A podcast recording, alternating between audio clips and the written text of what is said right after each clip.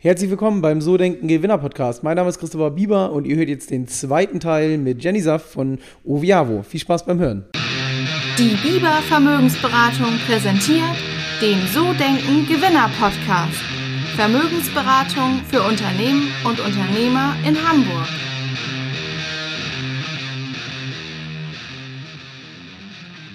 Ich würde gern nochmal über dich reden. Und zwar ähm, haben wir jetzt ja ganz viel über dein Unternehmen schon erfahren. Da gehen wir dann auch gleich nochmal im nächsten oder im, zweiten Teil genau darauf ein. Aber ich würde gerne ein bisschen mehr über dich erfahren.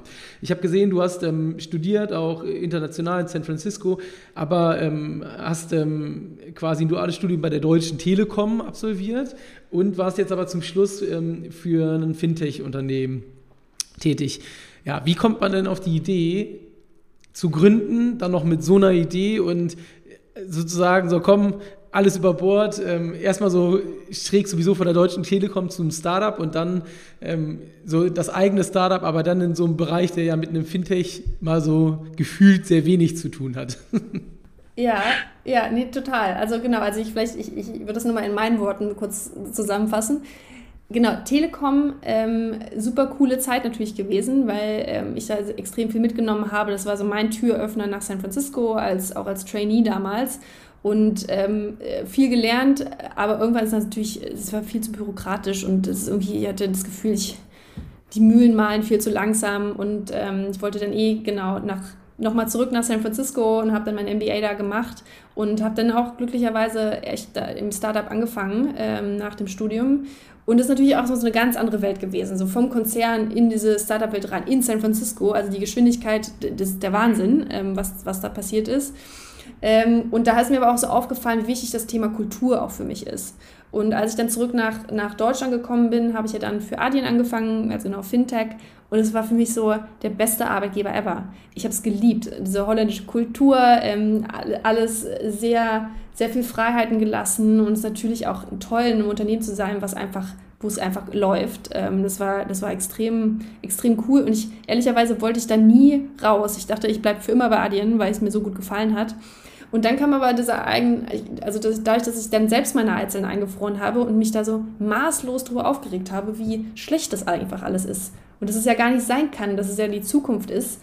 Äh, und ich habe das dann immer mehr Leuten erzählt und ähm, ich habe auch viele Gründerfreunde hier in, in, in Berlin und äh, ich saß dann irgendwann, es war im, ja, im Frühjahr 2019, äh, mit einem Freund, der eben selber Gründer ist ähm, von einem großen äh, Reiseunternehmen, äh, am Maybachufer in Berlin. Wir haben so ein Bier getrunken und ich habe mich wieder aufgeregt. Und irgendwann meinte er so, Jenny, also, also ich glaube, da musst du rein, du musst es ändern, weil wenn, wenn du es nicht machst, macht es wahrscheinlich irgendwer anders. Und da war ich schon so, im Leben nicht, also ich, ich würde jetzt nie gerade meinen, meinen coolen Job aufgeben.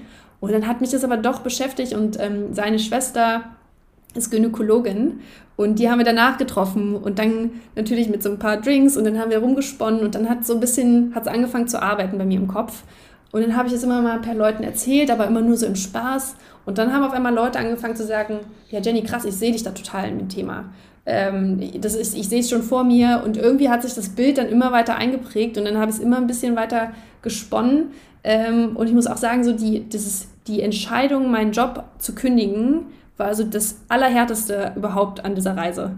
Ähm, und äh, ich habe ganz lange, wie gesagt, habe ich gesagt, ich wusste, ich kann das nicht alleine machen. Ähm, und ich habe eigentlich ganz lange eine Mitgründerin gesucht und habe dann überall mal mit ein paar Leuten gesprochen, hier und da.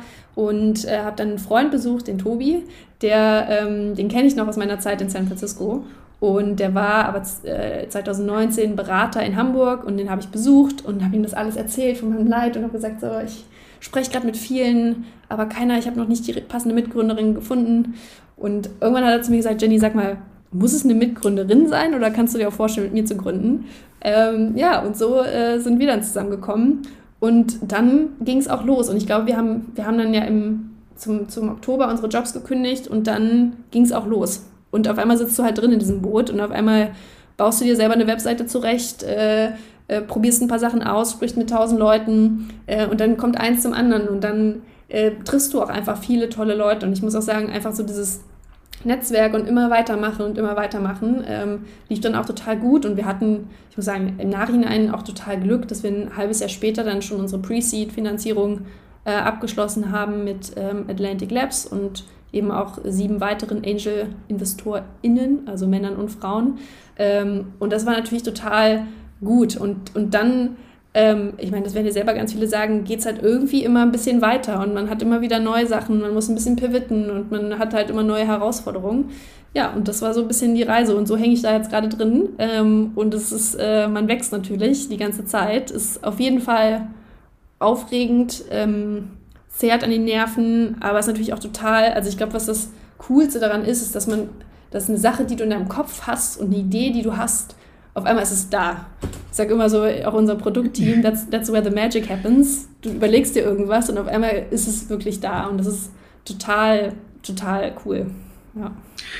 Mega. Ähm, ich würde gerne noch so ein bisschen verstehen, du hast ja im Angestelltenverhältnis angefangen und jetzt dann doch in die Selbstständigkeit. Du hast ja gerade beschrieben, wie das ablief. Aber war das denn schon immer von dir so eine, so eine Idee, sich selbstständig zu machen? Oder kommst du aus einem Haushalt, wo auch jemand mal selbstständig war? Oder wirklich, weil die meisten Menschen, wir haben, glaube ich, in Deutschland 10% selbstständige Unternehmer. 90% sind angestellt. Und ähm, die wenigsten trauen sich das ja, beziehungsweise können sich das vorstellen. Wodurch kam das bei dir? So, nur durch die Idee und den Zufall oder steckte das schon irgendwie in dir? Nee, also ich glaube, ich habe mich, ich wollte nie gründen. Hab ich ich habe mich nie als Gründerin gesehen. Ähm, aber ich fand immer schon Startups toll und ich fand diese Energie toll und ich habe immer gesagt, äh, ich will eigentlich früh in ein Unternehmen rein, weil da kann ich, glaube ich, den, den meisten Mehrwert irgendwie bieten. Ähm, aber wie ich gerade schon gesagt habe, irgendwann kam so dieses Thema und wenn Leute auf einmal sagen, ja, ich sehe dich da total und ich, ich kann das, also ich kann mir das total gut vorstellen, dass dann auch irgendwie das eigene Bild geprägt wurde und dann dachte ich irgendwann, na gut, also wenn nicht jetzt, wann dann? Also ein bisschen, ähm, ich habe ein bisschen finanzielles Polster erarbeitet. Das war, glaube ich, auch wichtig, dass man nicht so ganz, also kann man natürlich auch machen. Aber irgendwie habe ich gesagt, ja, scheiß drauf, ich probiere es jetzt einfach. An, also angestellt sein kann ich immer, kann ich immer noch die nächsten 40 Jahre meines Lebens. Ähm, und genau, so. Aber ich finde das ja auch total, ich glaube, es gibt, es gibt eben Leute, die, die wollen gründen, egal mit welcher Idee. Und die überlegen sich dann, die sagen so, ich gründe jetzt und dann äh, machen sie so einen Auswahlprozess. Bei mir war das eher so, das Thema hat mich gefunden. Und das, ich glaube, das ist auch, das gibt mir gerade immer noch so den, die Motivation, immer weiterzumachen, weil ich da trotzdem so, so sehr dran glaube und weil das natürlich auch für mich so eine, die Mission, ich stehe da total hinter und selbst wenn es nicht funktioniert irgendwann oder es nicht mehr weitergeht, aus irgendwelchen Gründen, bereue ich es nicht, weil das war, ist absolut der richtige Weg. Und ich glaube, das ist so ein bisschen, ähm, das ist, glaube ich, schwierig, wenn man einfach gründet des Gründen Willens, weil dann, du hast einfach so krasse äh, Talfahrten auch. Und wenn du dann nicht so die, trotzdem die Motivation hast, weiterzumachen, wird es, glaube ich, einfach schwer. Aber beide Wege sind, glaube ich, trotzdem gut möglich. Also es ist ja auch erfolgreich, es gibt ja genug, äh, genug Stories. Aber für mich war, war das, glaube ich, der, der Grund zu sagen, okay, jetzt mache ich es, weil das das werde ich nie bereuen. Das ist irgendwie einfach gut. Und was treibt dich genau an? Was, was für eine Motivation hast du? Hast du für dich persönlich eine oder auch fürs Unternehmen, wo die Reise hingehen soll? Genau, also wir glauben halt schon, und das ist ja so ein bisschen, also makroökonomisch, wenn du die Kosten aus der Gleichung nimmst, heißt es, mehr Menschen haben eigentlich Zugang zu diesen Maßnahmen. Das bedeutet aber auch, dass einfach die, der Bedarf viel größer wird. Das bedeutet dann aber auch, dass viel mehr Innovationen in diesen Markt reinkommen. Und das ist insgesamt einfach für das, für das ganze Ökosystem viel besser. Äh, und das heißt einfach, dass viel mehr Menschen äh, die Familie gründen können, die sie wollen. Und das ist ja mega cool. Also nochmal, wenn man sich überlegt, 90 Prozent der der Menschheit möchte irgendwann mal ein, eine Familie planen. Äh, einen besseren Antrieb kann man ja gar nicht haben. Und ich, ich glaube schon auch das Thema, ähm, beim Thema Unfruchtbarkeit, wie gesagt, das, ist so, das klingt immer so schlimm, aber es ist einfach, das ist einfach wie so eine, ein bisschen so eine Krankheit. Das ist ja keine, oder eine, eine altersbedingte Unfruchtbarkeit. Das ist ja nichts äh, Krasses, was man da haben kann. Ähm, 15 Prozent der Bevölkerung haben ja mit Unfruchtbarkeit zu kämpfen und AkademikerInnen sind ja eigentlich noch stärker betroffen. Also das ist einfach statistisch bewiesen, dass die, weil die halt studieren und so weiter, den, die, die, den, den Kinderwunsch immer noch weiter nach hinten schieben. Und da eine Möglichkeit zu, zu, zu schaffen und zu sagen, ähm, guck mal, wir werden immer, wir werden so alt, wir werden vielleicht irgendwie, werde ich äh, über 100 Jahre alt. Warum soll denn meine, ähm, äh, ja, meine Kinderplanung immer noch in, bis 30 abgeschlossen sein? Warum ist es dann nicht, also es ist doch super, wenn ich, ich will ja nicht bis bis 60 noch Kinder kriegen, sondern ich möchte mir nur so fünf bis zehn Jahre äh, äh, erkaufen, um mich so ein bisschen, das hat ja auch was mit Gleichstellung zum Mann zu tun. Als Mann muss man ja auch noch nicht mit 30 jetzt die Entscheidung treffen, sondern ähm, also du produzierst als Mann ja weiterhin gefühlt unendlich äh, Spermien, aber auch da äh, lässt die Qualität irgendwann nach aber einfach so ein bisschen ähm, vielleicht bis 45. Ich habe auch schon, ich habe auch so super tolle Fälle gesehen, wo Frauen mit 50 Kinder bekommen haben. Ähm, das ist alles möglich und ich finde es total, total toll und gut. Und auch wie gesagt auch das Thema gleichgeschlechtliche Paare oder oder alleinstehende äh, Mütter oder Väter.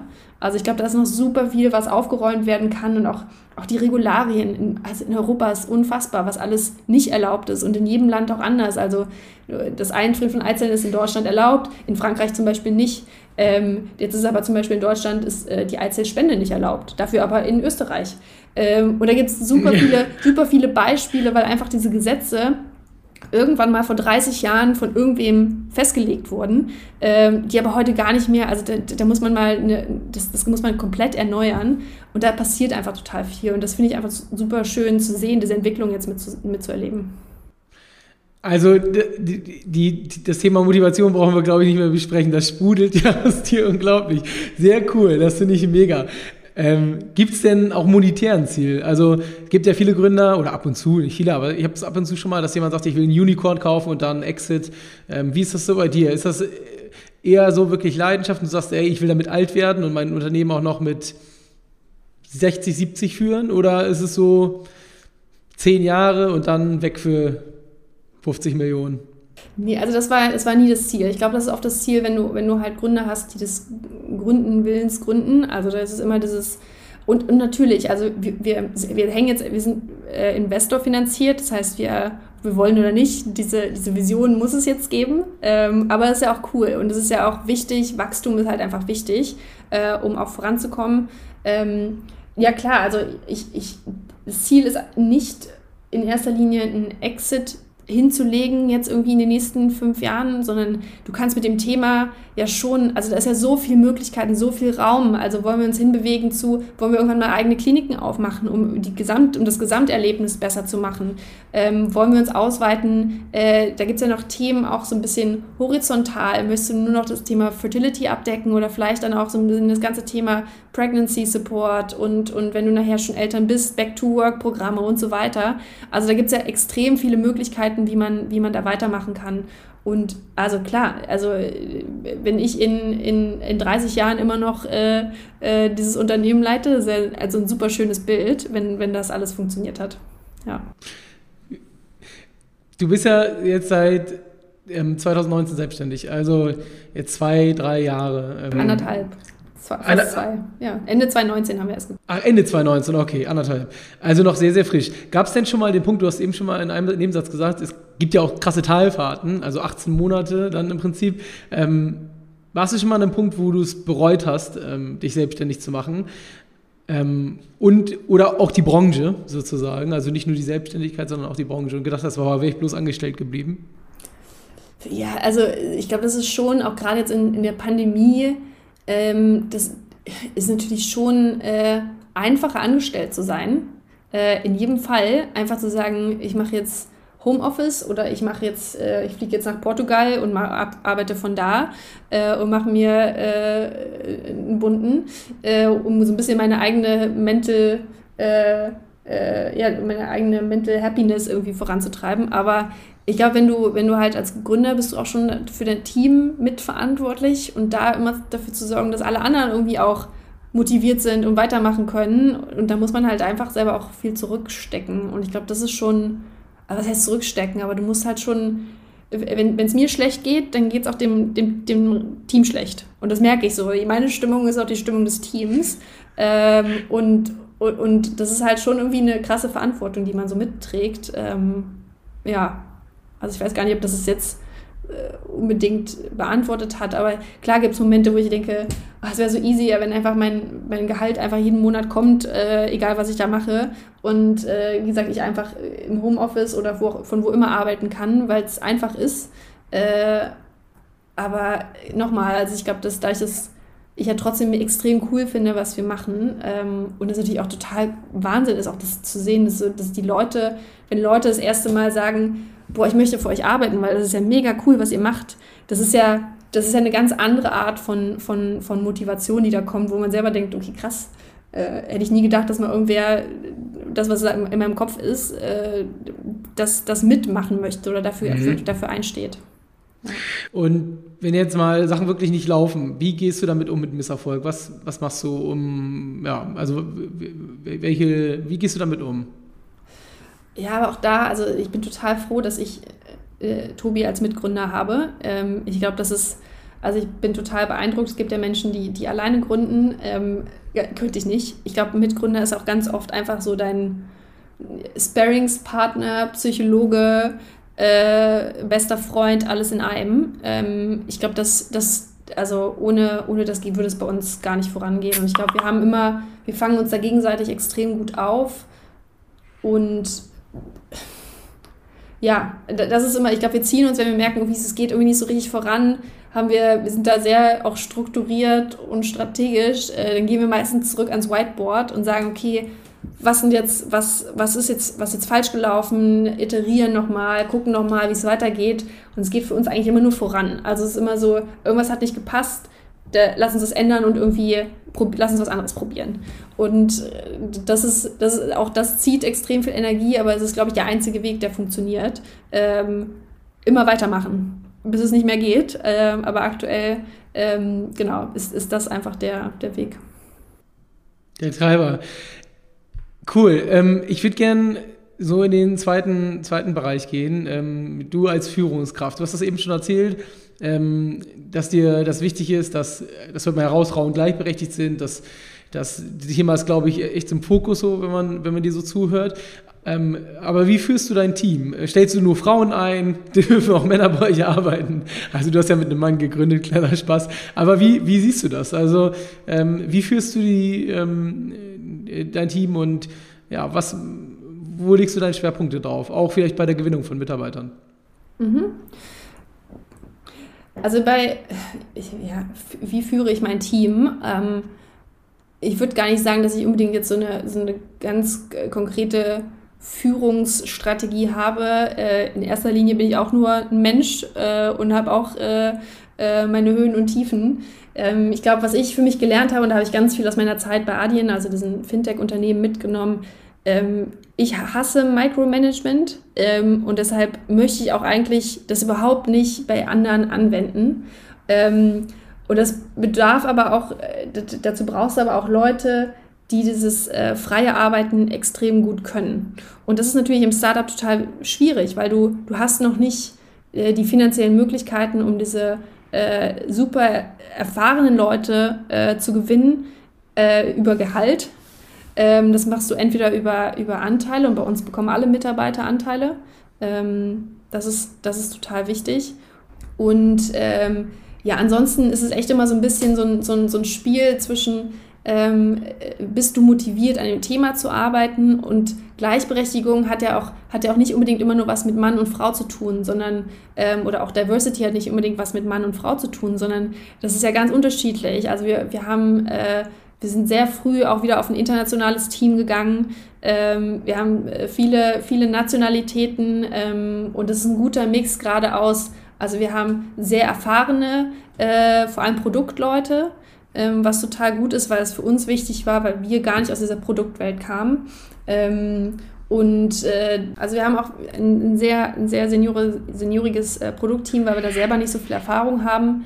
Ähm, aber auch eine gute Mischung aus. Wir haben äh, super tolle auch Praktikanten und äh, dann aber auch Leute, die eigentlich gestartet sind, mit uns äh, Beratung zu machen und dieses jetzt aber super toll auch entwickeln in so ganzen Thema Operations und super viel Verantwortung übernehmen und da auch einfach mitlernen und mitwachsen. Ähm, und das ist auch total spannend und das ist, wie gesagt, eine total interessante Phase. Wir haben gerade nicht den Luxus, ähm, dass wir Leute so viel Mentoring geben können, weil die Zeit einfach gar nicht da ist.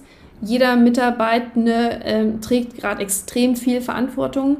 Ähm, deshalb, wir, wir sind darauf angewiesen, dass die Leute auch echt äh, Gas geben und, und da eigenmächtig handeln und auch handeln wollen. Ähm, ansonsten äh, mhm. haben wir uns auch schon in der Vergangenheit von Mitarbeitenden getrennt, weil das einfach, weil wir einfach gemerkt haben, dass das Frustrationslevel auf beiden Seiten dann so hoch war, ähm, wenn man merkt, man kommt nicht so richtig voran. Und das ist vielleicht, ich glaube, das ist auch eine ganz wichtige und eine ganz äh, tolle Erfahrung. Ähm, wenn, das, wenn es nicht passt, dann muss man es auch nicht erzwingen. Ich glaube auf beiden Seiten. Und ich glaube, alle Mitarbeitenden, die bei uns äh, dann doch irgendwie rausgegangen sind, die haben eine ganz tolle neue Rolle gefunden. Ja, das war schon wieder. Das war der zweite Teil mit Jenny. Ich hoffe, dir hat es Spaß gemacht und du konntest ein bisschen was mitnehmen. Und wenn das so ist, dann würde ich mich freuen, wenn du den Podcast abonnierst oder eine 5-Sterne-Bewertung bei iTunes hinterlässt. Und in dem Sinne freue ich mich, wenn du nächste Woche zum Teil Nummer 3 wieder mit am Start bist. Ciao, ciao.